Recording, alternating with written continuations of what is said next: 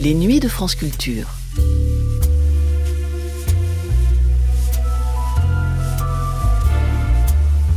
Les nuits de France Culture, une mémoire radiophonique. À quoi sert, au juste, l'Assemblée nationale? La question ne relève pas simplement de la boutade ou de la provocation.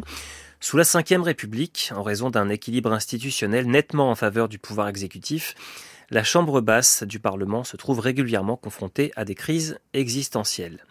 C'est spécialement vrai lorsque la couleur politique de la majorité est la même que celle du locataire de l'Élysée. Pour ce cas de figure, les mauvaises langues évoquent régulièrement un palais bourbon relégué au rang de chambre d'enregistrement des volontés présidentielles. Que faire donc de cette fonction de la représentation qui remonte à la Révolution française? Fonction essentielle à la vie démocratique. Comment la rénover?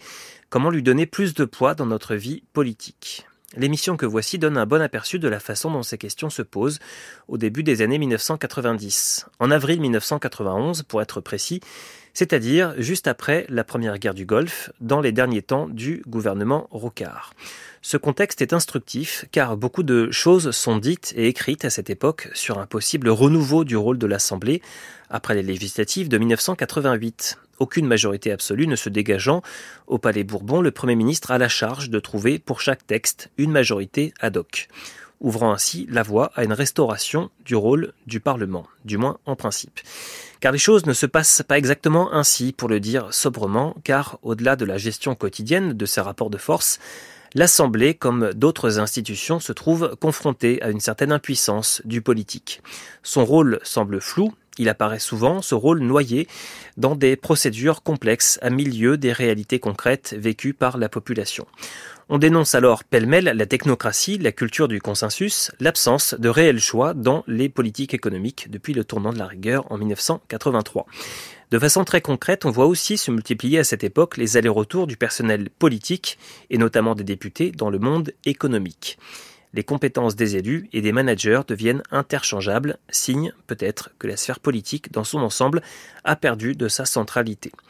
Voici donc Nuit magnétique, les métiers du politique, et demain, quelle fonction? C'est le quatrième et dernier volet d'une série d'émissions diffusées pour la première fois en avril 1991.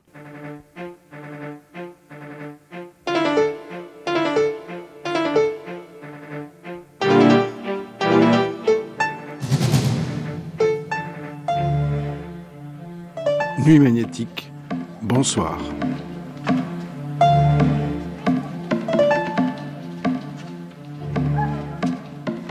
Foire et vin d'honneur, discours de circonstances mais aussi l'amour d'aller au contact. Pas feutré et bruit de couloir, puis sabre au clair, le cérémonial, l'hémicycle et ses débats. Crépitement de flash, caméra, régie, décompte, débat et le culte de l'image. En province, à Paris, nous avons fait le tour du politique. Et ce soir, en finir avec ces deux mots qui nous trottent dans la tête, ni roi, ni prophète. Les métiers du politique, par Christine Robert et Andrew Orr.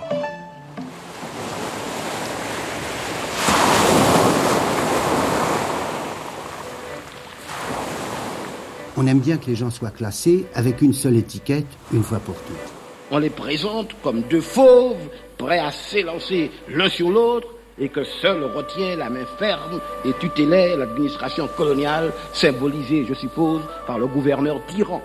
Afar ou Issa, ils sont tous musulmans, monsieur le ministre. Et ce n'est pas là une petite chose. Ils sont musulmans et on peut être assuré qu'ils connaissent mieux que vous et moi la belle sourate du Coran.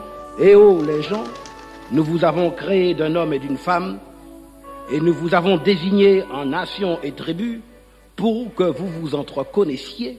Je dis bien pour que vous vous entreconnaissiez et non pas pour que vous vous entredéchiriez. Mais écoutez, j'écris des romans. Qu'est-ce que c'est pour moi un roman? La littérature, c'est la vie mieux qu'elle n'est. Cela m'a amené à retrouver une citation qui, à mon avis, raconte et narre d'une façon très exacte la situation de ce groupe. Elle vient de Chamfort. Il dit, euh, parlant ne les connaissant pas encore, ni M. Giscard d'Estaing, ni M. Poniatowski, ni même M. Mondon.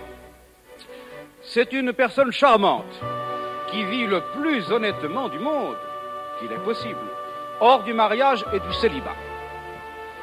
Et d'autre part, ne voulant pas tomber dans un pessimisme excessif, je vous poserai cette question tirée du même auteur, que je cite, La plupart des amitiés sont hérissées de si et de mais, et aboutissent et aboutissent à de simples liaisons qui ne subsistent qu'à force de malentendus. Ben, ça devrait être aussi un programme politique, ça. C'est pas choquant. En vous exposant la politique générale du gouvernement, j'ai moins souhaité vous présenter un catalogue de mesures diverses que d'essayer de vous en faire apparaître la logique profonde. Elle est tout entière inspirée par un seul objectif, vaincre l'inflation. Car si nous n'y parvenons pas, la France, je le répète, ne pourra pas poursuivre sa politique de développement d'économie, de progrès social et d'indépendance. Moi, si je fais de la politique, si ça m'arrive de faire de la politique, c'est parce que je souhaite que mon pays, mon département, l'Europe, la France, elles soient mieux qu'elles ne sont actuellement. Le choix est assez simple. Ou bien la modernisation, ou bien le déclin. Est-ce que nous voulons rester cramponnés, essayer de combattre la croissance zéro par la productivité zéro Ou bien est-ce que nous acceptons d'aller de l'avant et de choisir la modernisation? Le choix, c'est la modernisation. C'est là, pour l'essentiel, que se trouve le choix du gouvernement. Ça s'appelle un idéal. Je voudrais tout d'abord vous faire partager une conviction de femme. Je m'excuse de le faire devant cette assemblée presque exclusivement composée d'hommes. Aucune femme ne recourt de gaieté de cœur à l'avortement. Il suffit d'écouter les femmes. C'est toujours un drame. C'est toujours un drame. Cela restera toujours un drame. Pour employer des mots qu'on n'ose plus employer.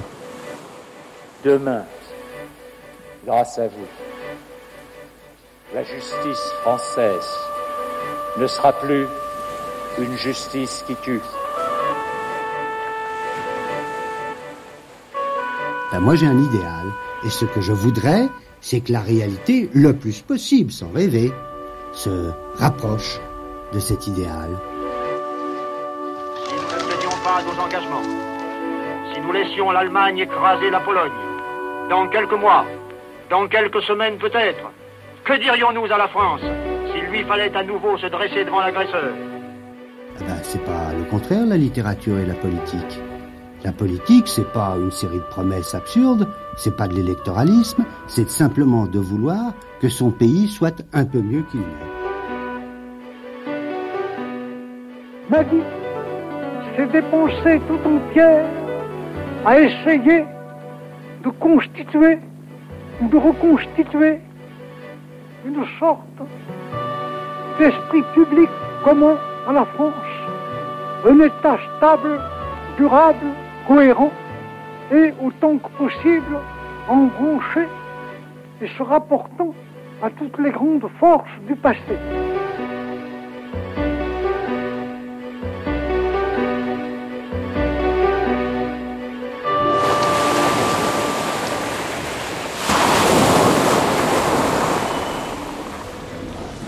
Fabrice Robois, directeur adjoint d'Actuel. Oui, certainement, mais il y a certainement des hommes politiques qui construisent des choses. On peut pas dire, enfin, ça, ça me, semble déraisonnable de, de, dire que pas un homme politique ne construit à long terme. Il y a, il y a, c'est une question à laquelle je ne peux pas répondre, mais qui m'intéresse beaucoup, c'est de savoir quelle est la vraie vocation de l'homme politique. Parce qu'il y a l'affairisme, le pouvoir, une fascination, il y a le côté noble du politique, et même euh, on peut penser peut-être que n'importe quel crapule politique, c'est-à-dire celui qui est vraiment arrivé à la politique pour magouiller, pour s'enrichir personnellement, lui, sa tribu, et qui n'est pas du tout euh, légitime par rapport au mandat bien public qui lui est confié, on peut penser que malgré tout, il voit dans son métier les côtés nobles et bénéfiques, et que, et que donc dans le les politiques, la politique est un beau métier dans le sens noble terme, mais même ceux qui la font mal, peut-être même en la trahissant, euh, sont certainement confortés régulièrement par la propre, propre spectacle de, des choses bien qu'ils arrivent à, à propager. Ça sert à quoi un député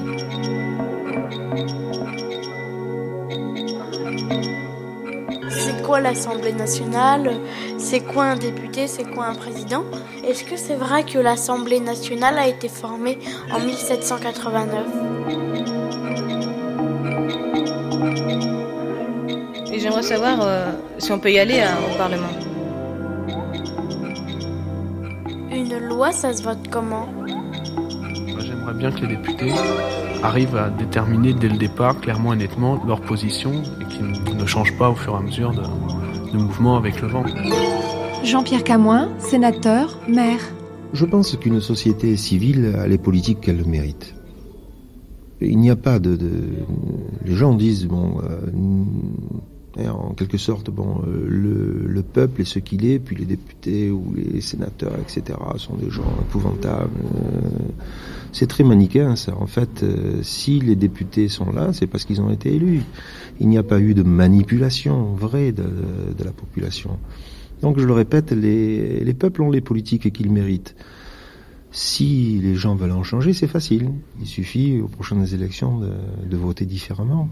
Il faut également que les gens euh, s'engagent. Il ne s'agit pas de, de, faire des politiques et des gens dont c'est le métier uniquement et de dire bon il y a une caste de politique comme autrefois il y avait une caste de guerriers ou une ou une caste de, moines qui euh... et c'est vrai qu'actuellement euh, on pourrait comparer un peu les, politiques aux guerriers d'autrefois, les intellectuels aux, moines et puis le bon peuple qui travaille dessous. Je crois que c'est une vision qui est fausse. En fait, euh, actuellement, la démocratie, la République, qui maintenant est dans notre pays euh, bien implantée depuis deux siècles, fait qu'il n'y a plus de différence fondamentale entre le politique, euh, entre l'intellectuel et entre le peuple. Je l'appellerai pas le bon peuple d'ailleurs. Euh, pour dire bon peuple, eh bien, il faut que le peuple se prenne à avoir le corps lui-même. Et il a les moyens actuellement. Il a les moyens parce que la médiatisation permet à la fois euh, c'est vrai, si on, si on, si on manipule cette, euh, cette médiatisation, elle permet de quelquefois de, euh, de faire de véritables manipulations, mais elle permet également aux gens de comprendre très rapidement. On peut faire un, deux coups, on peut pas en faire trois, quatre euh, d'affilée. Et donc, euh, nous avons les moyens actuellement d'imposer la démocratie, dans ce pays. Je pense que ce pays est profondément démocrate et euh, la vision qu'il a de ces hommes politiques, malheureusement, est souvent liée à des considérations financières. Et là aussi, on, pourrait, si on voulait, réformer ça très très très simplement. Mais le veut-on vraiment? C'est ça le problème. Est-ce que les gens le veulent vraiment? Est-ce que le peuple le veut vraiment? Est-ce que finalement les politiques qui sont financièrement quelquefois répréhensibles ne donnent pas bonne conscience finalement au restant de la population qui peut continuer à faire ces petites combines?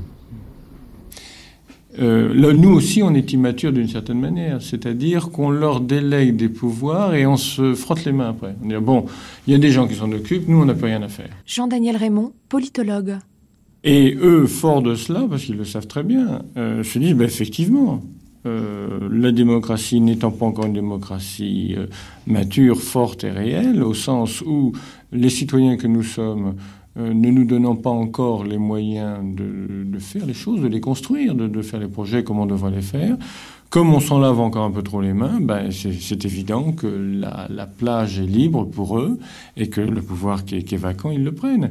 Oh, il ne faut pas non plus culpabiliser. Je ne pense pas que cela tienne au fait que le, la classe politique, comme on dit parfois, ou la politique, euh, ont moins de, de, lettres de noblesse, de qualité euh, qu'elle en avait il y a euh, un siècle ou 80 ans. André Biardon, vice-président de l'Assemblée nationale, député maire. Mais je crois que le rôle du politique, c'est précisément de ne pas nécessairement accompagner une évolution euh, qui euh, est probablement quelque part une sorte d'appauvrissement. Donc, retour au débat, retour à la réflexion, euh, retour à, l'échange et à la différence. Tout ça, ce sont des façons différentes dénoncer une, une, même idée. La politique n'a pas pour fonction d'accompagner les évolutions, elle a pour fonction de les préparer et donc de peser sur le cours de l'histoire et pas l'inverse. C'est une banalité de dire que les partis politiques sont en crise. C'est d'une aussi grande banalité de dire que les syndicats sont en crise. Probablement, et pour des raisons un peu différentes, mais certaines se recoupent, les associations, la vie associative, tout ce qui est collectif, connaît aujourd'hui, pour des raisons profondes, probablement très, très idéologiques, euh, une crise sérieuse. Mais la vérité, c'est que personne aujourd'hui n'a une réponse à euh, cette crise des euh, organisations collectives, et, qui pourtant sont les éléments clés euh, qui préfigurent la société de demain. Ce qui veut dire que je crois qu'on est dans une situation qui est une situation de pré-crise de la société dans laquelle nous vivons, parce qu'elle ne connaît plus ces éléments d'organisation. Elle n'a plus ses repères, ou du moins elle a, des, références qui euh, sont soit du passé, soit actuelles et héritées de ce passé, et, et qui connaissent de grandes difficultés. Quels sont, euh, à la veille de l'an 2000, euh, les éléments euh, qui, qui, structureront la société dans ce qu'elle a de collectif dans les 20 ou 50 ans à venir? Aujourd'hui, euh, je ne sais pas si quelqu'un a la réponse. En tout cas, moi, je, je, ne l'ai pas. J'ai l'interrogation euh, et, et euh, je pense que chacun devrait y réfléchir. D'où la nécessité, effectivement, de se redonner du temps pour la réflexion.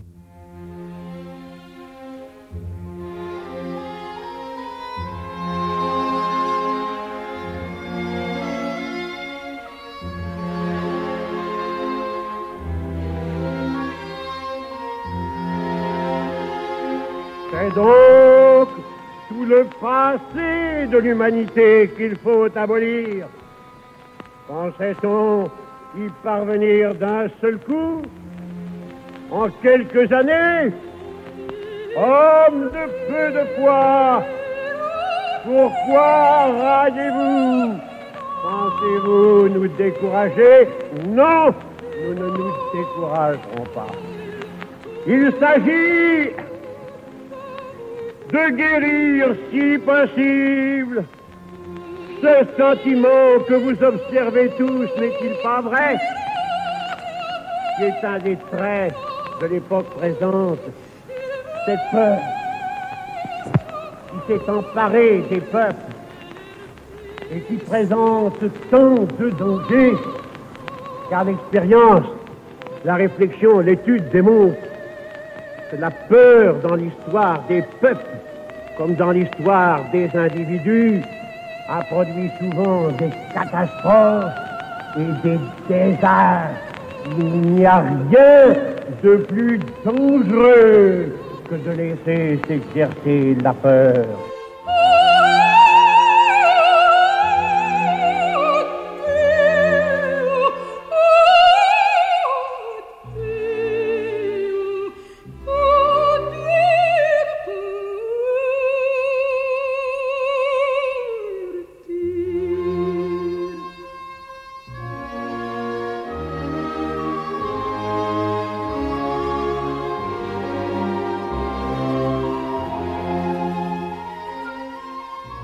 Tous les hommes politiques devraient aujourd'hui faire la collective de la politique. Euh, je crois simplement qu'il faut dire aux gens euh, que la politique c'est quelque chose de précis et qu'ils ont du dégoût pour la politique, mais qu'on n'a jamais que les hommes politiques qu'on mérite. Euh, si vos hommes politiques sont comme ça, c'est parce que vous êtes comme ça. Je dis, ils sont comme vous. Jean-Marie Milou, conseil en communication. Je crois que les Français sont très attachés à leur liberté de parole, euh, euh, comme ça, pour la galerie, qu'ils ont, ont envie de gueuler, de pouvoir s'exprimer, mais qu'en fait, ils n'en font pas grand-chose et que c'est surtout cette liberté de ton qui leur importe plus que la liberté de faire. Il n'y a pas une pauvreté des hommes politiques. Les hommes politiques que je, que je fréquente sont, euh, euh, sont globalement des gens plutôt intelligents, sont globalement des gens plutôt conscients des problèmes qui se posent, sont globalement plutôt des gens sensibles, sont des gens qui sont vraiment en contact de, la population, qui sont pour les gens que je vois, sont des gens qui ont le souci de bien faire. Euh, donc moi, j'ai pas de, pas de regret. L'homme politique, n'est pas quelqu'un qui fait vomir. Donc c'est plutôt quelqu'un de sympathique et de bien intentionné. la crise de la politique, c'est pas la crise des hommes politiques c'est la crise de l'ensemble du système politique et de l'ensemble de la chambre d'écho et de la chambre de communication de la politique. C'est une crise qui concerne l'ensemble de ceux qui participent, au cirque médiatico-politique. Euh, mais on a tendance à enfermer le politique dans cette espèce de numéro, euh, de, de sempiternel numéro, de je sais tout, euh, euh sur tout. Euh, je crois que la vie politique est à, inventer, elle est à réinventer, euh, et elle est à réinventer avec les hommes politiques, euh, c'est-à-dire est, est sorti du champ politique tout un tas de décisions, tout un charisme qui s'y exprimait et qui était vraiment mobilisateur, créateur d'énergie, capable de déclencher des investissements personnels ou financiers. Euh, et il y a tout un tas de, domaines qui ont échappé à la politique. On l'a bien vu avec le phénomène de l'entreprise. On s'est mis, on, s'est mis à découvrir que l'entreprise pouvait elle aussi être quelque chose de passionnant. Les entreprises se mettent à véhiculer des, des messages politiques. Quand on voit euh, un marchand de pullover qui fait, qui fait en fait de la communication qui pourrait être celle de, SOS Racisme, euh, pour une société multiculturelle, multiraciale, quand on voit euh, que c'est la RATP euh, qui véhicule un message sur la ville et que c'est pas un grand-mère. donc là, il y a vraiment une, prise de parole de l'entreprise au nom d'un certain nombre de valeurs qui sont des valeurs politiques. Euh, donc ça c'est très net. Et puis il y a le fait que les décisions se prennent de moins en moins dans le champ politique. Qui êtes-vous? Jocelyn Martine Daugraille. D'accord, mais dans ce cas-là, il vaut d'abord mieux mettre le nom de votre député, c'est-à-dire Madame Daugraille. Vous mettez le vôtre entre parenthèses, parce que la fiche, vous avez l'autorisation de d'emprunter des livres? Euh, Je sais pas si c'est tout fait. Attendez, alors on va regarder, ce serait quand Vous remplacez déjà, elle avait peut-être donné la procuration à la personne qui était là avant vous. Mais alors dans ce cas-là, on va être désolé, mais on ne pourra pas vous prêter de livre tout de suite. Vous, êtes monsieur de Sade Ah si, si, en consultation. C'est le Benjamin de l'Assemblée. Son itinéraire est particulier, il semble presque être à contre-courant. Thierry Mandon.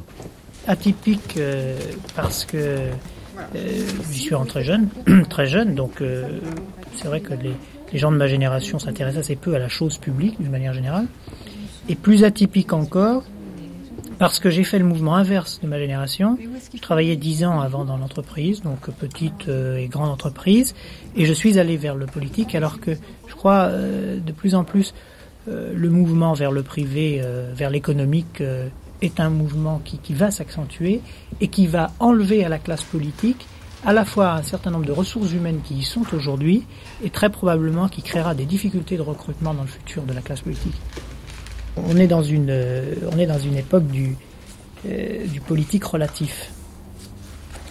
Et, et, un certain nombre de, de, mouvements euh, de départ du monde politique sont frappants de ce point de vue-là. Bon, je prends des exemples, mais, prenons Jacques Attali par exemple, qui était conseiller de la présidence, euh, fait le président de la République depuis 1980, donc était quand même quelqu'un d'extraordinairement engagé tous les combats de la gauche depuis des années des années, qui avait euh, un profil particulier car il était à la fois acteur et en même temps euh, homme de réflexion sur sa propre action ou sur l'action, euh, bon, et qui quitte le monde politique pour aller diriger une banque internationale. Euh, je pourrais prendre d'autres exemples, des anciens ministres entre 86 et 88, l'ancien maire d'Orléans qui a, aussi, intégré un, un grand groupe. Si la classe, notamment la classe politique nationale,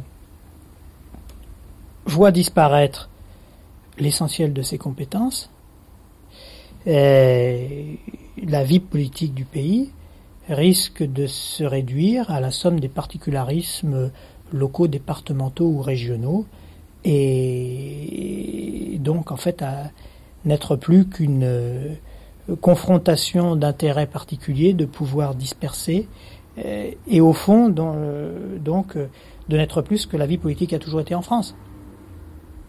Pensée globale, qui dépasse d'ailleurs les frontières du, pays, euh, affrontement euh, politique dur, mais euh, ambition politique véritable. je crois que c'est une menace malheureusement très sérieuse aujourd'hui. Non, c'est une époque, c'est un moment, si vous voulez. Il y a, Jean Bousquet, député il y a, maire. Il y a un mouvement, mais au contraire, il va on va voir arriver, si vous voulez, d'autres personnes sur, dans le monde politique. Non, c'est un, je pense que c'est assez intéressant finalement. C'est assez intéressant. C'est dur à supporter, c'est dur à vivre, mais je suis persuadé qu'on arrive, si vous voulez, à un tournant, qu'on arrive à un tournant et qu'il va sortir, va sortir, si vous du chapeau, quelque chose d'intéressant. C'est toujours comme ça, si vous voulez, quand on touche peut-être le fond, euh, ça repart que peut-être plus fort. Moi, j'ai vécu ça dans les années 60, toute, euh, si vous voulez, cette remise en question, cette création qui est arrivée très forte, qui balaye tout à coup euh, l'existant et, et, on passe des moments extraordinaires. Donc, euh, étant donné que la situation est pareille à droite qu'à gauche, c'est peut-être là, si vous voulez, c'est encourageant et de dire que bon, c'est un cycle, une fin de cycle et que on va repartir sur des bases nouvelles. Mais quand il y a un besoin, quand il y a un creux, euh, ça, ça stimule l'opportunité et la création. Moi, j'ai pas l'impression qu'il y ait ce risque d'appauvrissement. Je crois que le fait qu'il y ait des échanges entre euh, le monde de, l'économie et le monde de la politique ou, de l'administration est quelque chose de, plutôt positif en soi. Euh, ce qui serait, ce qui serait dangereux, c'est plutôt un mélange des genres. Dominique Perben, député. Une remarque toutefois sur ce point. Je suis personnellement hostile à tout euh, renforcement des règles d'interdiction des cumuls. Car je crois que si, comme certains y réfléchissent aujourd'hui, si on allait vers une interdiction totale de, cumul entre deux fonctions euh, électorales, par exemple aujourd'hui, ce qui est très fréquent comme moi-même, maire et député, à ce moment-là, on risquerait, moi j'en suis convaincu, d'appauvrir la classe politique nationale, c'est-à-dire on risquerait d'appauvrir le Parlement. Car beaucoup d'hommes et de femmes pourraient euh, préférer se consacrer à des tâches exécutives, des tâches opérationnelles dans les, dans les départements, dans les villes ou dans les régions, et donc délaisser à ce moment-là le débat politique national, et on risque à ce moment-là d'avoir une espèce de monopolisation du Parlement euh, par des hommes d'appareil, par des hommes ayant éventuellement moins d'expérience de terrain, et donc là un appauvrissement de la classe politique, ce qui est, je crois pouvoir le dire, un petit peu le cas dans certaines démocraties, euh, par exemple anglo-saxonnes, où le Parlement est vraiment euh, composé de gens que l'on fait élire sur des critères politiques.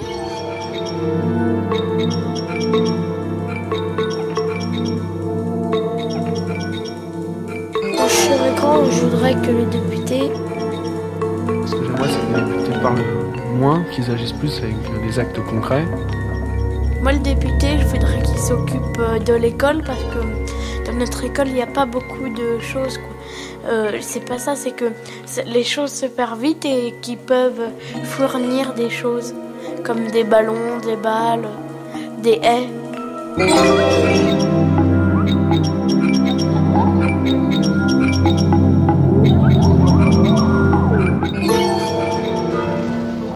À Darluy, un petit village qui se trouve situé à 65 km de Paris, sur la route de Beauvais, sur la nationale 1, et vous entendez en ce moment résonner la cloche qui annonce la fin des élections, la fin euh, du moment où on doit déposer ses enveloppes dans les urnes.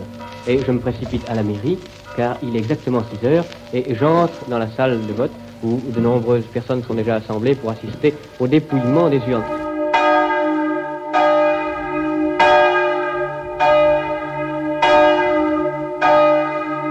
C'est-à-dire que les hommes politiques dominent mal l'État, pas très bien, sauf certains, on les connaît, les grands, euh, les finances et, les très grandes féodalités comme ça. Michel-Antoine Burnier, rédacteur en chef d'Actuel. Il représente quelque chose dans la population à travers cette espèce d'extraordinaire tissu de finalement de démocratie locale qui est la démocratie municipale, l'Assemblée nationale participe très largement. Le député n'est pas que député, même si on a essayé de limiter.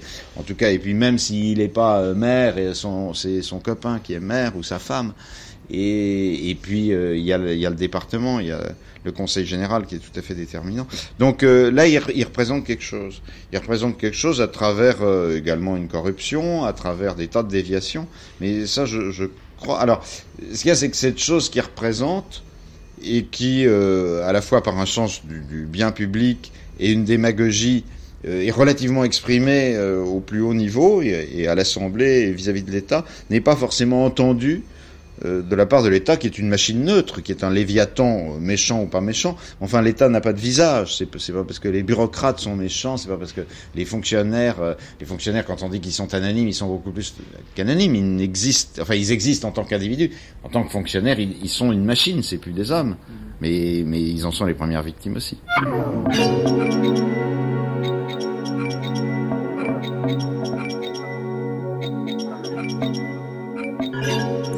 Tellement de mécanique à l'œuvre. Brice Lalonde, ministre de l'Environnement. Je vois tellement d'administration face à ces lobbies qui ne fait que perpétuer indéfiniment la même chose, qui n'a pour seule politique que de continuer un peu plus, un peu plus, et puis c'est tout. Et on a, et on a tellement de, de cloisonnement entre ces différentes machineries qui poursuivent leur route de manière totalement aveugle. Et l'addition de tout cela ne fait pas une politique. Ce ne sont pas des choix. Et dans beaucoup de domaines, considéré plutôt comme technique d'ailleurs. Il n'y a pas de, réflexion, de choix. Ça me frappe, ça, ça me, ça me, ça me frappe, ça me fait un peu peur. Et euh, je, cherche sans arrêt, moi, à, créer un choix. Créer un choix. Et, l'écologie, euh, alors bon, c'est un mot compliqué l'écologie parce qu'on on peut mettre un peu de tout dans, dans ce terme. Mais en tous les cas, euh, le fait qu'il faut que dans tous les domaines de la vie sociale, on, prenne le, virage du monde fini, de l'internationalisation, de, l'attention portée euh, aux conséquences de nos actes, euh, ça, euh, ça me donne de la viande autour de l'os. Il y a tellement de viande autour de l'os. Alors que je vois beaucoup, j'allais dire de mes collègues, en tous les cas, peut-être pas de mes collègues, parce que quand même je suis solidaire de tous mes collègues, mais en tous les cas de, de, de, des politiques, je, je, je, les vois sucer des os où il n'y a plus de viande du tout, du tout, du tout. Ça tient à quoi ça je, je crois qu'ils ont. D'abord, euh, quand on arrive dans la vie politique à un niveau de responsabilité important, on est très vite débordé si on n'a pas la, la, fermeté sans cesse de dé, délaguer son emploi du temps. Et on est débordé par tout ce qui se passe, et les demandes permanentes de l'emploi du temps, du ceci, du cela, et de la prochaine réélection, qui, est un travail harassant de serrer les mains. Enfin, je, simplifie. Que le stock d'idées que l'on avait au départ, euh, à son adolescence, je ne sais pas à quel, âge de la vie on, on entre en politique euh, professionnellement, disons, hein, on est réélu, mais on n'a plus le temps de penser, de lire, rien on, ne sait plus ce que c'est qu'un poème, un ouvrage. On, a, lit les rapports de ses collaborateurs qui ont trois pages maximum, on n'a plus le temps parce qu'il y a un autre dossier, il y a autre souci, il y a un autre visiteur. Et donc, c'est une sécheresse de la pensée totale. Donc, il faut absolument arrêter, sortir, réfléchir, prendre de la hauteur, de la distance. Bon, alors, euh, moi j'avais un stock d'idées important parce que je, ne suis arrivé là que c'est la première fois. Donc, j'en ai, encore et tout n'est pas réalisé, disons. Mais je pense qu'il y a beaucoup de ça qui joue. Et puis il y a le fait tout simplement que certaines idéologies ou, programmes ont vieilli, hein, c'est plus le problème. Et donc il faut sans arrêt voir les nouveaux, les nouveaux, les nouveaux problèmes. Mais c'est vrai qu'il y a un, petit déficit de programme qui n'est pas toujours mauvais.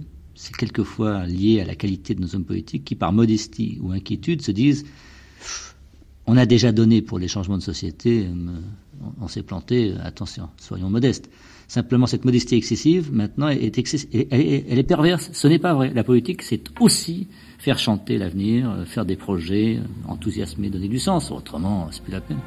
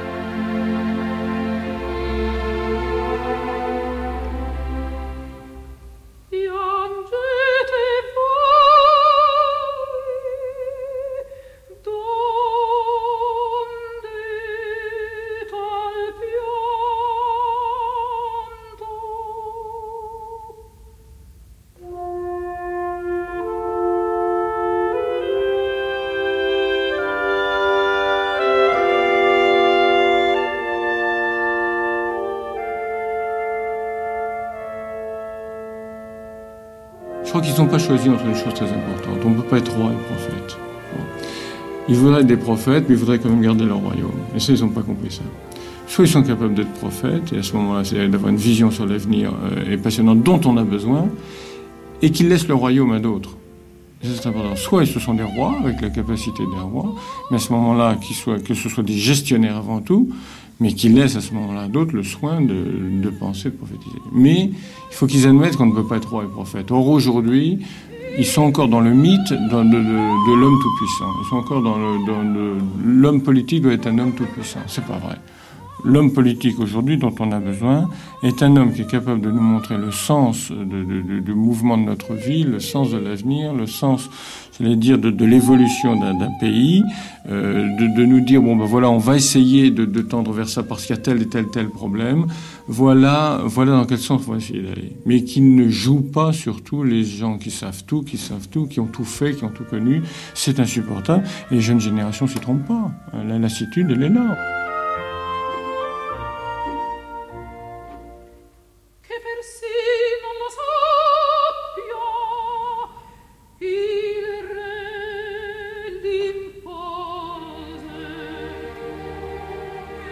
Pierre Bobby, politologue. Ah, peut-être aujourd'hui ne sont-ils ni en particulier les hommes politiques ni rois ni prophètes. Peut-être est-ce là leur caractéristique principale. Ni rois parce que le système institutionnel dans lequel on vit est centralisé et concentré autour du président de la République, comme ça n'a jamais existé dans l'histoire de notre pays. Toutes les décisions importante, ce qui se comprend aisément, mais secondaire, remonte à l'Élysée ou à des gens qui travaillent autour du président de la République. Il n'y a pas de décision de quelque importance que ce soit qui ne remonte pas jusqu'à ce niveau-là. Une concentration, une centralisation des pouvoirs sur certains élus. La République est élue par tous les Français, mais donc sur un homme politique, mais sur un un homme ou un petit nombre en tout cas. Et donc les parlementaires, les hommes politiques au sens large, ne sont plus les rois qu'ils ont pu être dans le passé où ils avaient une capacité de peser sur les décisions beaucoup plus importante.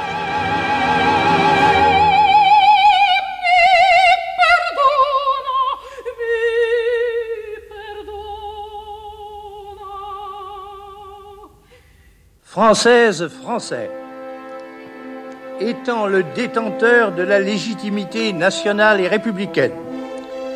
J'ai envisagé depuis 24 heures toutes les éventualités sans exception qui me permettraient de la maintenir. J'ai pris mes résolutions. Dans les circonstances présentes, je ne me retirerai pas. J'ai un mandat du peuple, je le remplirai je dissous aujourd'hui l'Assemblée nationale. J'ai proposé au pays un référendum qui donnait aux citoyens l'occasion de prescrire une réforme profonde par la seule voie acceptable, celle de la démocratie.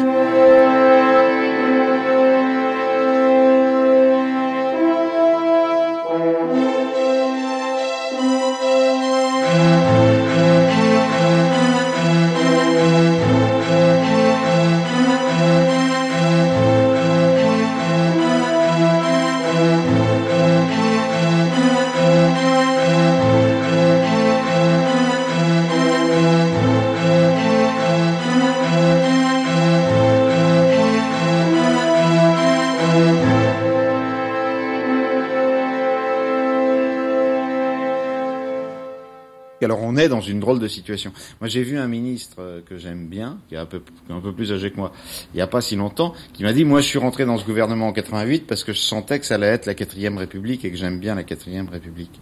Alors, c'est la quatrième République plus un monarque ce qui est quand même extraordinaire. Il y a un mélange des genres auxquels on n'était pas habitué.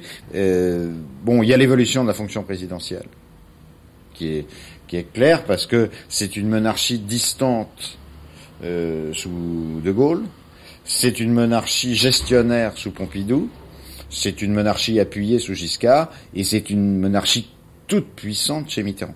C'est-à-dire qu'il est certain que Mitterrand s'occupe de tas de détails, notamment en matière d'architecture ou de n'importe quoi, euh, dont Giscard ne s'occupait pas, que Giscard s'occupait déjà de détails dont Pompidou s'occupait pas, que Pompidou surveillait le placement d'un certain nombre d'hommes et la fonction publique et des tas de choses dont De Gaulle s'occupait pas du tout. Et, et, et, De Gaulle était très au-dessus de ça. C'est-à-dire De Gaulle laissait son gouvernement gouverner, quitte à le sanctionner. Euh, Pompidou moins, euh, Giscard euh, peu, et Mitterrand pas du tout. Donc euh, les, les, pouvoirs se sont concentrés par un, un phénomène d'ailleurs assez curieux, euh, assez curieux parce qu'en général les, les, régimes français quand ils prennent un nouveau cours commencent par une monarchie absolue ou un empire absolu et puis on va vers l'empire libéral ou vers la monarchie de plus en plus tendre. Euh, C'est le cas. On va de Louis XIV à Louis XVI. Euh, on va le, le Napoléon de 1814 et des 100 jours n'est pas, d'un point de vue constitutionnel, aussi brutal que le Napoléon qui vient de se faire couronner. Euh, Napoléon III part vers l'Empire libéral et euh, la Troisième République, qui avait concentré ses pouvoirs dans son président et, dans son gouvernement au début, à part les périodes de guerre, la Troisième République relâche ses pouvoirs sur la société. Là, on est un peu dans une situation inverse, qui est intéressante pour l'historien des mœurs, si ce n'est pour celui des idées.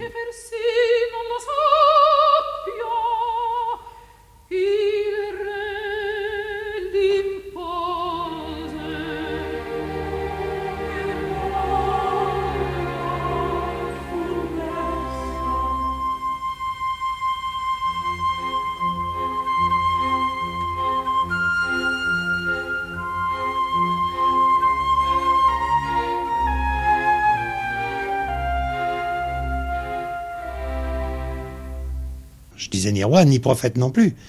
Car ce à quoi on a assisté en parallèle avec cette concentration et cette centralisation du pouvoir politique, c'est à une concentration du pouvoir aussi sur ce que l'on peut appeler les technocrates, les énarques, qui aujourd'hui peuplent non seulement les ministères, plus de la moitié des ministres aujourd'hui sont issus de l'ENA, peuplent les cabinets ministériels. Les cabinets ministériels, l'entourage direct des ministres, sont à 90% issus de l'ENA. Les directeurs des ministères, ceux qui ont un pouvoir de décision et en même temps d'interface avec le ministre, sont aussi issus des mêmes milieux. On a là une sorte de caste de 1000, 2000 personnes, c'est peu nombreux finalement, qui concentrent à côté du monde politique, mais en étroite interaction avec lui, qui concentre l'essentiel, là aussi, des pouvoirs d'orientation, d'élaboration et finalement de décision. Car ce jeu à deux, pouvoir politique très concentré, hauts fonctionnaires, petite armée de hauts fonctionnaires, c'est finalement une, interaction étroite entre eux. Les hommes politiques, en tant que tels, sont dessaisis à la fois de leur capacité de décision, mais aussi de leur capacité de proposition. La plupart des projets de loi ressortent débat parlementaire très peu modifié par rapport au projet qu'avaient élaboré les techniciens, les hauts fonctionnaires. La séance est ouverte. Je mets au voix l'amendement 206 de la Commission pour lequel le gouvernement se remet la sagesse de l'Assemblée. Ceux qui sont pour cet amendement. Avis contraire. L'amendement est adopté. Gérard Somat, président du Conseil général de l'Hérault, député maire. L'Assemblée n'a pas suffisamment de pouvoir. Tenez, avec mon ami Bernard Méral, qui est aussi député de l'Hérault, nous avons déposé une proposition de loi euh, visant à réglementer les carrières et gravières, ce qui est un problème considérable au niveau de l'environnement, qui a reçu une approbation générale. On a fait toute une série de réunions avec des professionnels, avec des juristes, etc. Bon, euh, bon, bah, il est possible que cette proposition de loi ne sorte jamais. Euh, ou je sais quand. Pourquoi? Parce que la proposition de loi, c'est contingenté, le gouvernement. Et quand je dis le gouvernement, je dis pas celui-là, je dis depuis la Ve République. Le gouvernement préfère que ce soit des projets de loi qu'il contrôle à travers son administration, à moins que ce soit l'administration qui propose. Ce qui est derrière là un autre aspect de la technocratisation euh, euh, de la République, euh, qui n'est pas le moindre de ces aspects, hein, n'est pas le moindre. C'est plus souvent ailleurs que dans l'hémicycle, parce que c'est pas dans l'hémicycle que je travaille à titre principal, euh, que j'ai ressenti des indignations. Jean-Michel Bélorger, président de la Commission des affaires culturelles, familiales et sociales de l'Assemblée nationale, député. Ma forme la plus grande d'indignation, mais c'est plusieurs fois par semaine, c'est quand ayant fait une note d'orfèvre, enfin d'expert sur un domaine dont je suis depuis des années expert, ou euh, dont je le suis devenu, après avoir confessé, écouté euh, toutes sortes de gens, j'ai interrogé le ministre, puisque moi je ne suis qu'un intercesseur, pour qu'il traite un sujet, et que je reçois euh, ce que j'appelle une lettre de stagiaire, me répondant à côté de la question, me donnant soit à entendre que ça me regarde pas, euh, soit que c'est pas un vrai sujet, euh, soit qu'on fera rien. À ce moment-là, je, je pique des, des, des rognes. Euh, je sais pas très bien toujours comment les manifester, ou je renvoie une lettre, ou je téléphone, euh, ou je fais une déclaration publique. L'une des formes de mon émotion, c'est le sentiment du devoir accompli, mais ça en dix ans, ça m'est arrivé deux ou trois fois. Euh, L'autre forme, c'est le sentiment du choix douloureux, sinon directement contraint, du moins finalement contraint par des choix antérieurs dont je n'ai pas eu la maîtrise, c'est donc le sentiment d'être un otage. Et le troisième, euh, c'est le sentiment d'impuissance pour provoquer dans des domaines dont j'ai le sentiment de euh, tenir à la fois euh, tous les bouts, euh, parce que c'est un chef de bureau, conseillant un directeur, conseillant un membre de cabinet, conseillant un ministre qui fera la loi, et en plus en se disant on l'a eu ce con.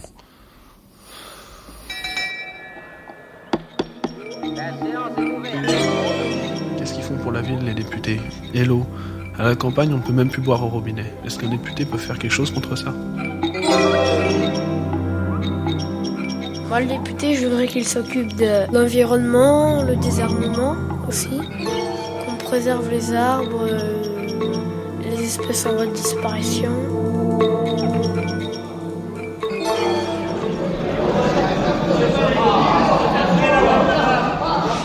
Donc j'aurais plutôt tendance à dire, pour les hommes politiques, ni roi, ni prophète aujourd'hui. Et je crois que la question n'est pas tant de savoir est-ce qu'ils doivent être l'un et l'autre que de redéfinir leur fonction, leur rôle pour le 21e siècle, on en est là aujourd'hui, non plus de régler les problèmes à la place des gens, ce qui est traditionnellement leur fonction dans les faits. Je parle pas dans la théorie, je parle dans les faits, mais d'éclairer. Les problèmes politiques, c'est quoi?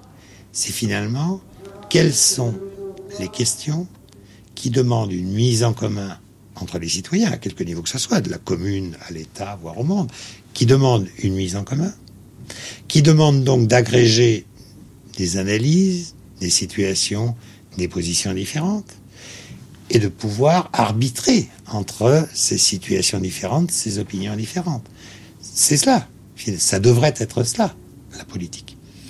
C'est donc ni roi ni prophète, c'est un rôle à la fois d'éclairage de l'avenir, je crois, essentiel de ce point de vue-là, un rôle de, contribution à la, régulation de la vie de la société. Je ne crois pas que ça soit moins noble qu'avant.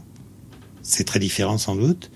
Je crois qu'il y a des, possibilités d'une conception tout à fait nouvelle de la vie de la place des hommes politiques dans la vie de la société. Est-ce à l'énergie solaire ou alors à d'autres sources d'énergie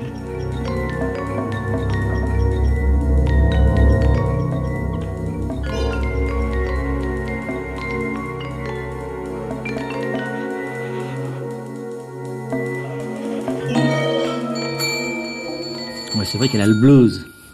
C'est certain que l'Assemblée a le blues. Bon, euh, je, je, pense que il y a une revalorisation, oui, du, rôle de l'Assemblée qui est nécessaire, auquel, par exemple, c'est pour ma part contribué euh, en insistant sur le fait que c'était au Parlement de réfléchir aussi à la technique avec la, le, la commission d'évaluation des choix techniques.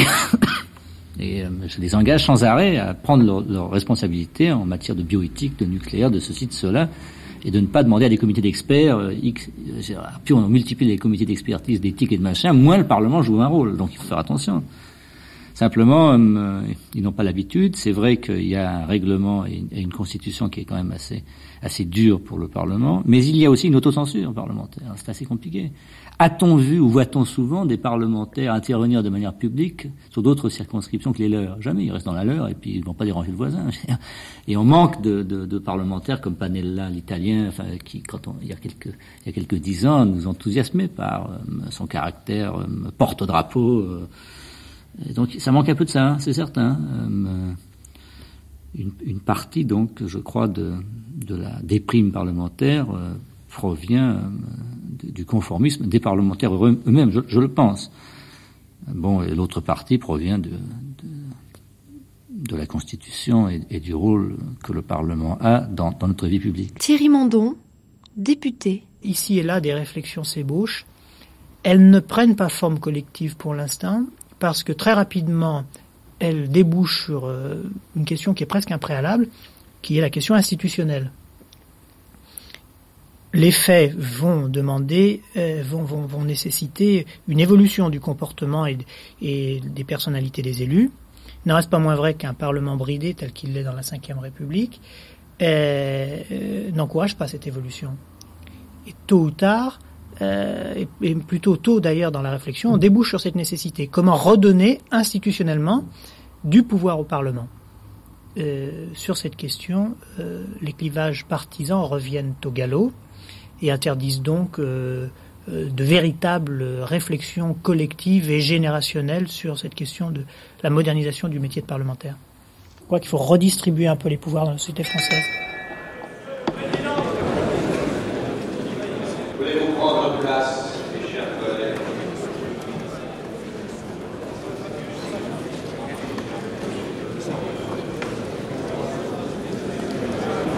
Installez-vous.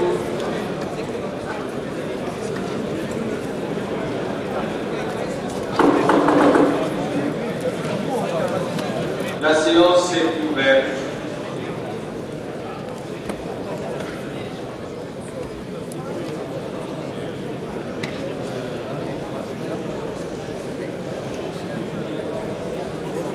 L'ordre du jour appelle des questions au gouvernement. Et nous commençons par les questions du groupe RPR. La parole est à M. Toulon.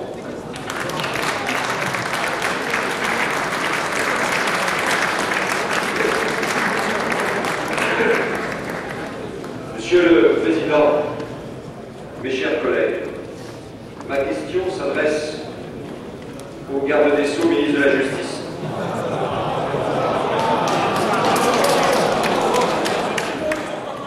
La vérité, c'est que de plus en plus, on ne fait pas une carrière politique.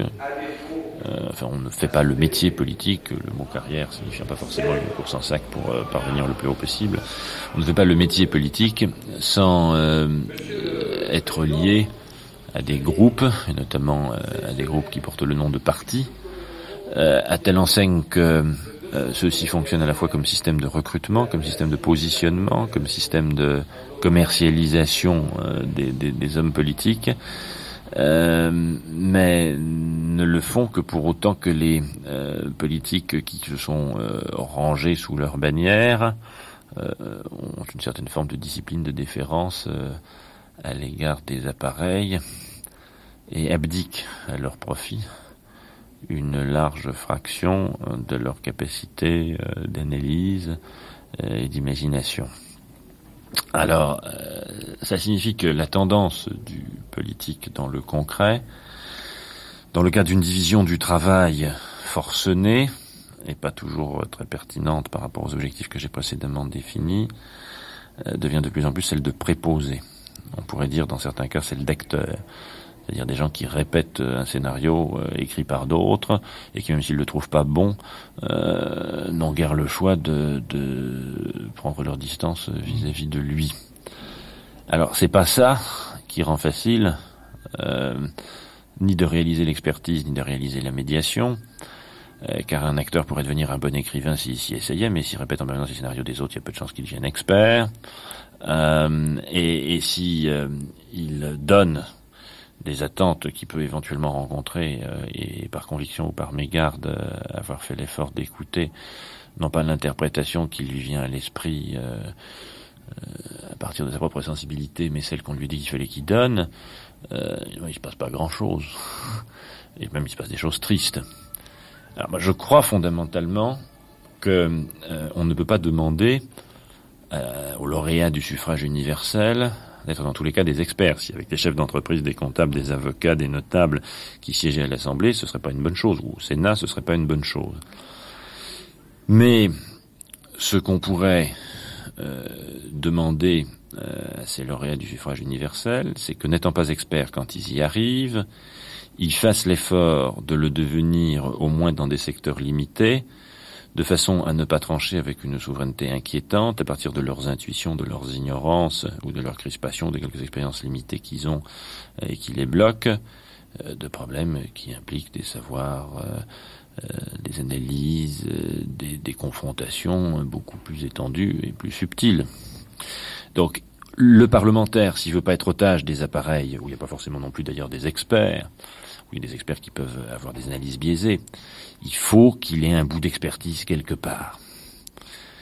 Euh, on ne peut pas non plus lui demander d'être un honnête homme comme au XVIIIe siècle, mais il faut qu'il soit pas crasseux euh, dans aucun domaine, ou alors faut qu'il ait le courage de se taire dans les domaines où il se sent crasseux c'est pas forcément euh, aisé pour un parlementaire le courage de se taire. Donc d'abord développer des bouts d'expertise, expertise voulant pas dire fascination technocratique pour des solutions convenues. Alors il faut il faut être un peu un expert ou alors on est un imposteur.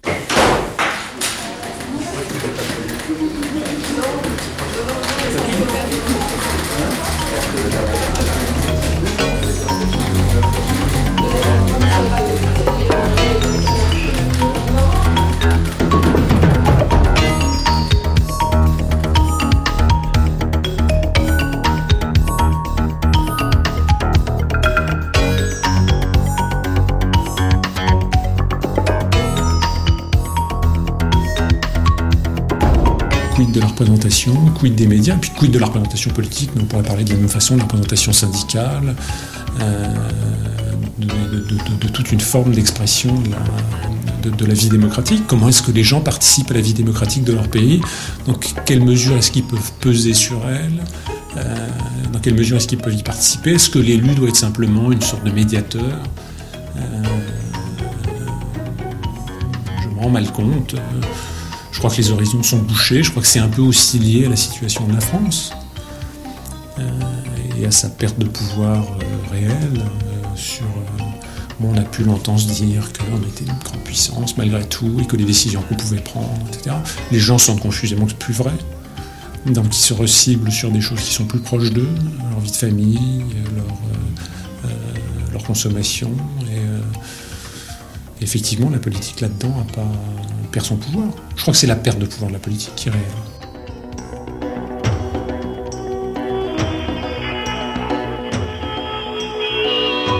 Ici Radio Pékin.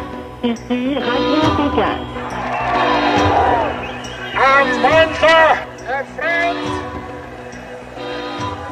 comrades, I greet you all. Democracy and freedom for all.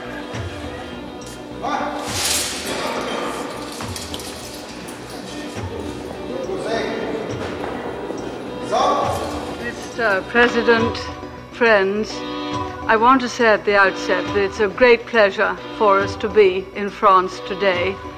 It is difficult, you know, to have specific results from these particular meetings. Really, I think their value consists in each of us coming to understand one another better, trying to concert our actions. Write the Eisenhower solemnly swear. Write the Eisenhower solemnly swear that you will faithfully execute the office of President of the United States.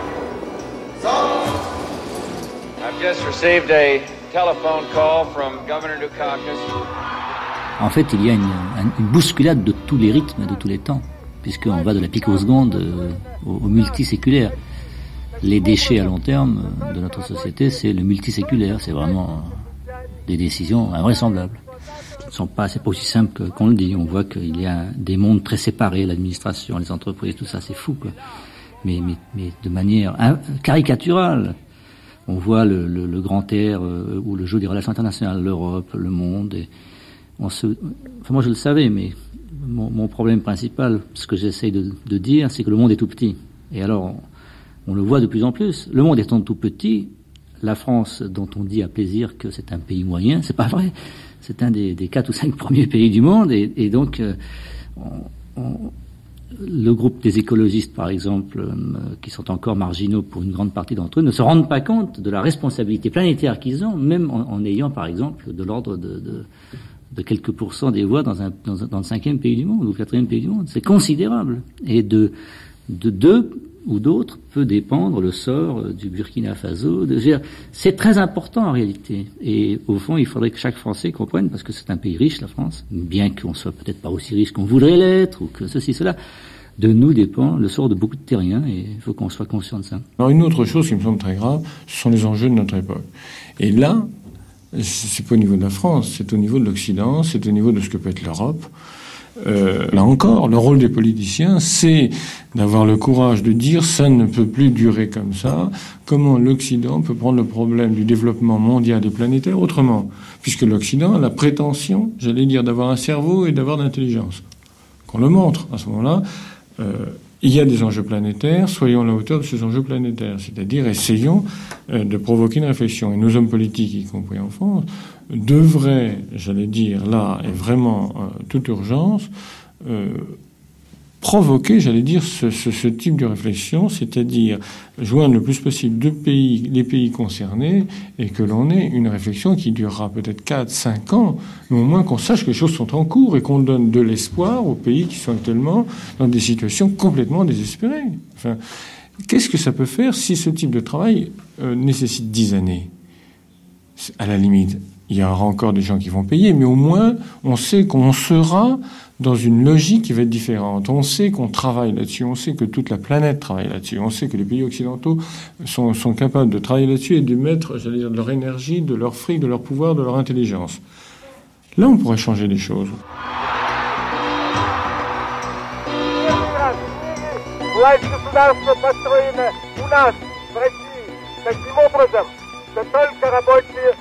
только трудящиеся крестьяне, исключая эксплуататоров, составляют массовые организации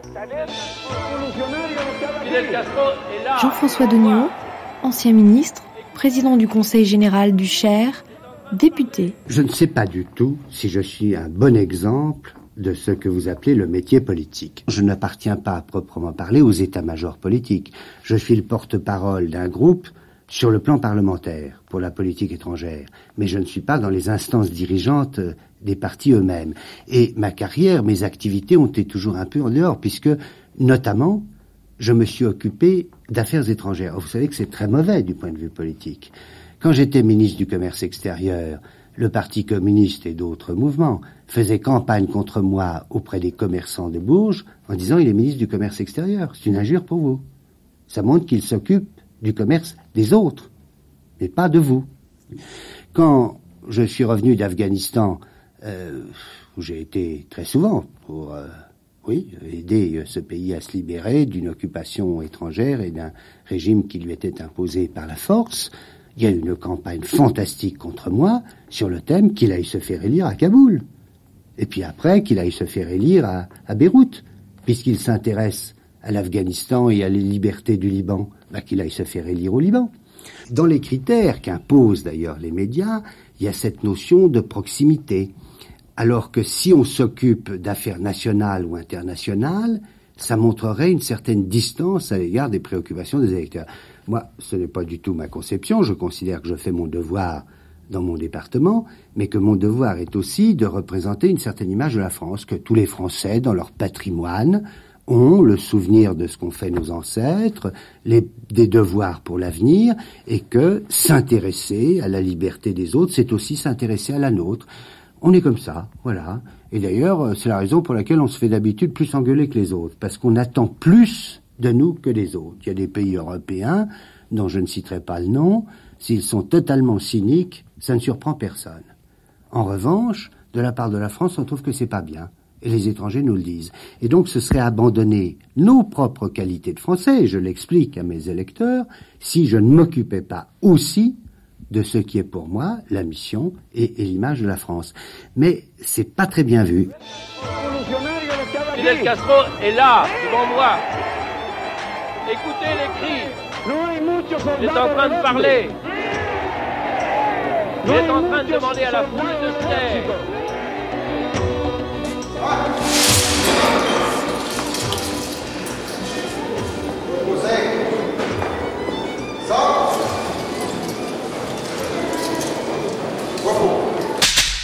Quand on regarde là aussi un peu l'histoire des, deux derniers siècles, toute la vie politique a été principalement bâtie sur ce qu'on a appelé les États-nations. Et c'est dans le cadre donc de ces États-nations qu'a été bâtie la représentation, la construction du pouvoir politique, ses capacités de décision, et ainsi de suite. Le phénomène des dernières années, des dernières décennies, c'est que progressivement cet État, ces États-nations, tout le monde a été progressivement bâti sur la base de ces États-nations, ils sont déstabilisés par les deux bouts. D'une part par le mondial, où de plus en plus de phénomènes aujourd'hui sont pris en compte non plus au plan des États-nations, mais au plan global, mondial.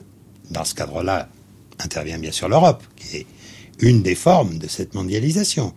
Mais on aurait tort de la prendre pour le tout. C'est, et en particulier sur le plan économique, les grandes firmes économiques ne raisonnent pas ni en termes d'États-nations, ni même en termes d'Europe, mais ont une conception planétaire de leurs investissements, de leur développement, de leurs profits et de leurs perspectives. Premier bout, donc le mondial, qui vient déstabiliser l'État-nation. Mais deuxième bout, le local. Le local, ou ce que je préférerais pour ma part appeler le micro, le petit, le petit, qui n'est pas simplement le local au sens la commune, le quartier dans lequel on habite, mais tout ce qui est petit. Tout ce qui est petit, pourquoi?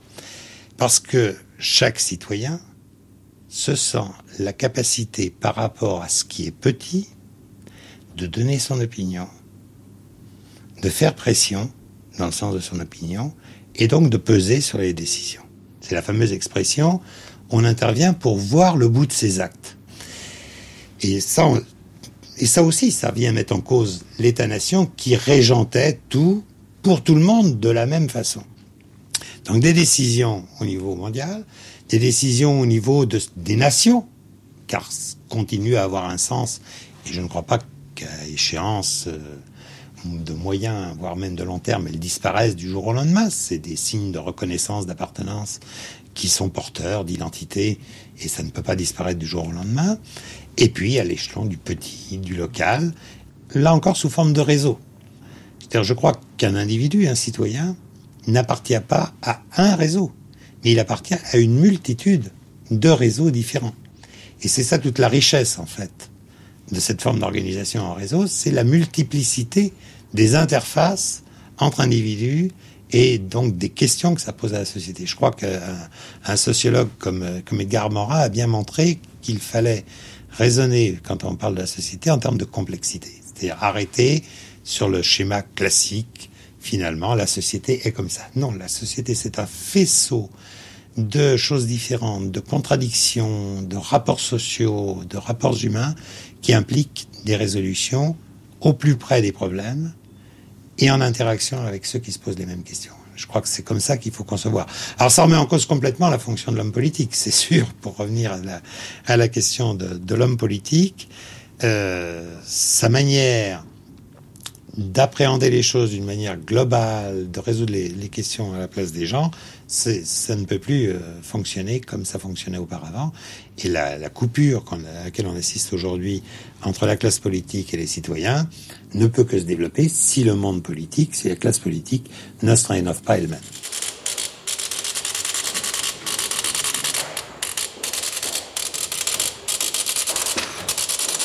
Allô? Allô?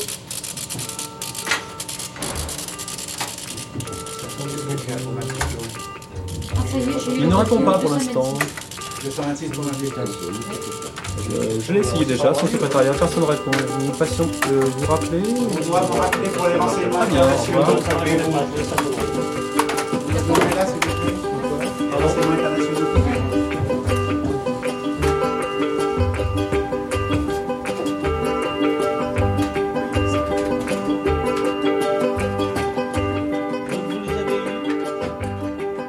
Tellen, conseiller technique. Le grand problème, c'est pas euh, l'avenir des politiciens, c'est l'avenir du politique. Euh, euh, maintenant, si les hommes politiques se mettent à avoir des idées et se mettent à jouer leur rôle de médiateur autrement que comme des défenseurs des bouilleurs de cru, ça sera très bien.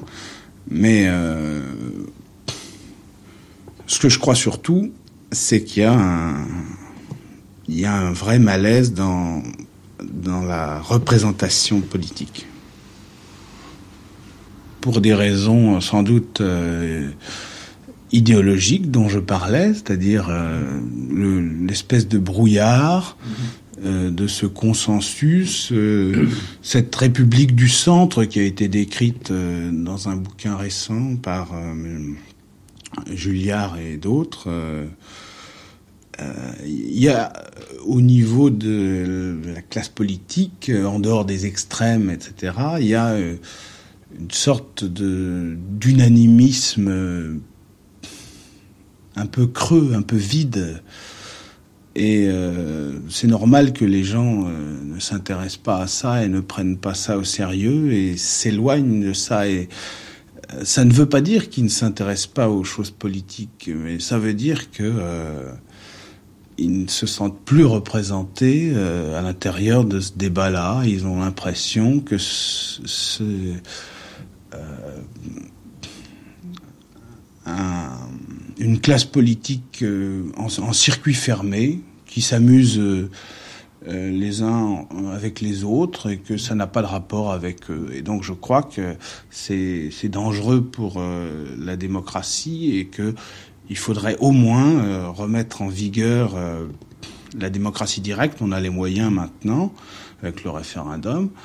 Euh, et que ça, ça permettrait sans doute, c'est un des moyens qui permettrait de rebrancher la société civile sur l'avenir de la cité.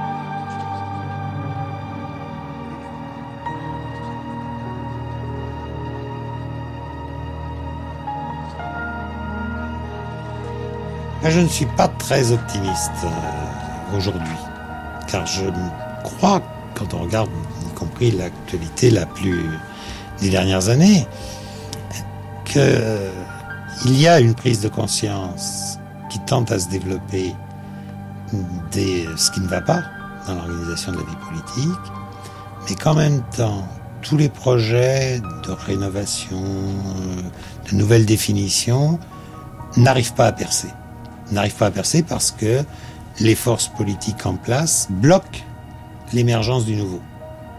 C'est en tout cas ce qui se produit aujourd'hui. Ça provoque un accroissement du fossé qu'il y a entre hommes politiques et la société et les citoyens. Et on le constate de jour en jour de plus en plus. Jusqu'où ça peut aller, j'en sais rien, ça peut aller tout à fait jusqu'à une, une crise assez profonde de, participation. Quand on regarde, euh, y compris le, mouvement des, jeunes lycéens à l'automne dernier, euh, il y avait des revendications, il y avait un mouvement social sur des objets. Il y avait aussi, je crois, en même temps, la prise de conscience de l'incapacité qu'avaient ces jeunes de se faire entendre, tout simplement, tout simplement. C'est-à-dire qu'ils se sentaient complètement coupés de la vie de la société, en particulier du monde politique, mais complètement coupé, ne pas pouvoir se faire entendre. Il y avait ça aussi, je crois, dans leur mouvement. Au-delà des revendications concrètes euh, qui ont pu être portées, eh ben, ça manifestait, et ça a quand même été une crise assez profonde, ça manifestait vraiment une, crise profonde de, la vie politique de la société française. Cette crise peut s'approfondir. Il serait temps, je crois, que les hommes politiques en prennent conscience et trouvent des réponses, arrêtent et sortent d'un peu de leur blocos dans lequel ils sont un peu trop enfermés aujourd'hui.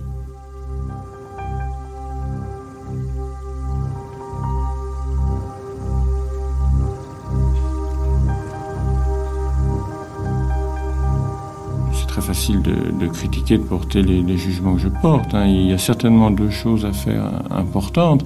C'est euh, que les politiciens, euh, au, sens le plus noble du terme, acceptent de descendre de leur piédestal et acceptent de travailler très sérieusement sur l'évolution de la société, mais pas, euh, pas de travailler euh, par petites doses, c'est-à-dire de faire une petite réflexion d'une heure ou deux heures, euh, soit un, un, conseil quelconque, soit dans un comité restant autre chose. Ce sont des réflexions de fond qu'ils doivent mener, qu'ils doivent mener de manière régulière. Il n'y a pas de raison que eux, comme d'autres, ne suivent pas de séminaires ou de sessions de réflexion, de sessions de prospective ou des choses de ce genre où vraiment il travaille sur le devenir de la société. On sent qu'il y a une réflexion, qu'il y a une politique, qu'il y a une philosophie derrière. Or, euh, on ne sent rien de tout cela. C'est ça qui me paraît important. C'est comment faire en sorte que euh, le fossé entre les gens qui sont dans le coup et les gens qui ne sont pas dans le coup euh, ne se creuse pas. Il y a un gap de plus en plus fort entre des gens qui sont adaptés à la vie moderne, c'est-à-dire qui sont surinformés, qui sont dans le coup, qui sont dans le coup de toutes les techniques, qui sont dans le coup de tous les enjeux politiques, économiques et sociaux, et puis les gens qui sont marginalisés progressivement parce que pour un tas de raisons, que ce soit des raisons personnelles, familiales, affectives, que ce soit des raisons professionnelles, parce qu'ils ont été à un moment dans une situation plus difficile, où leur entreprise a fermé les portes, suite. Enfin, il y a une multitude de raisons, et qui font que ces personnes-là sont marginalisées. Or, à partir du moment où on a été marginalisé, à partir du moment où on a décroché, il est extrêmement difficile, j'allais dire, de, de, rattraper le train une fois qu'il est passé. Hein. Or, en plus, aujourd'hui, ce ne sont plus des omnibus, ce sont des TGV. Donc, il faut courir sacrément vite pour rattraper. Alors, moi, je crois que le grand enjeu, ce qu'il a à faire, et que les politiciens devraient s'atteler, mais au plus vite, pendant les dix ans à venir, c'est ça c'est qu'est-ce que l'on veut en matière d'éducation, qu'est-ce que l'on veut en matière de santé sur les gens, qu'est-ce que l'on veut en matière d'urbanisme en dix ans à venir, qu'est-ce que l'on veut en matière de loisirs? Une fois de plus, les loisirs sont encore à la portée des gens qui ont le fric pour, y accéder, et ainsi de suite. Donc, tant qu'on n'aura pas vraiment des, des, enjeux préparés dans dix ans à venir, pour moi, on se, prépare euh, une révolte, mais une révolte méchante, farouche, parce que euh, c'est trop insupportable. C'est trop insupportable pour les jeunes qui arrivent dans ce monde-là et qui, se rendent compte que finalement on n'a pas fait grand-chose. Collègues, nous avons terminé. La séance est suspendue pour quelques minutes.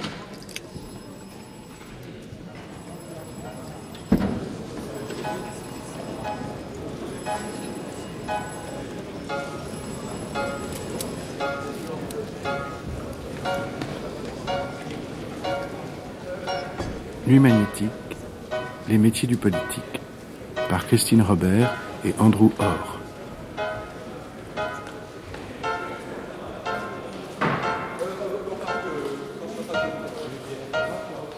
Groupe de réalisation, Monique Burguer, Josette Etier, Philippe Sourdon.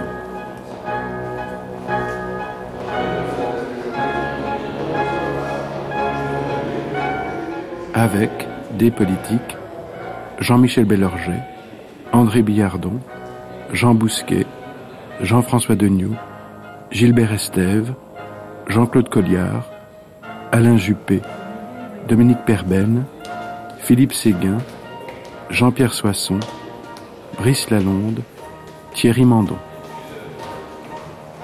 Des journalistes, Michel-Antoine Burnier, François Bazin, Gilbert Denoyant, Hippolyte Romain, Anne Sinclair, Fabrice Rebois.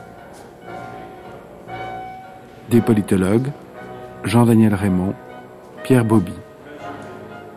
Des conseillers en communication, Bruno Tellen, Jean-Marie Milou, Roland Brancard.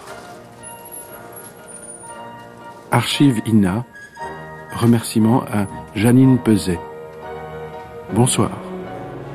Cette émission a été diffusée pour la première fois sur France Culture le 19 avril 1991. C'était le dernier volet d'une série de quatre émissions. Vous pouvez la réécouter en ligne sur le site franceculture.fr, la page des nuits, et sur l'application Radio France.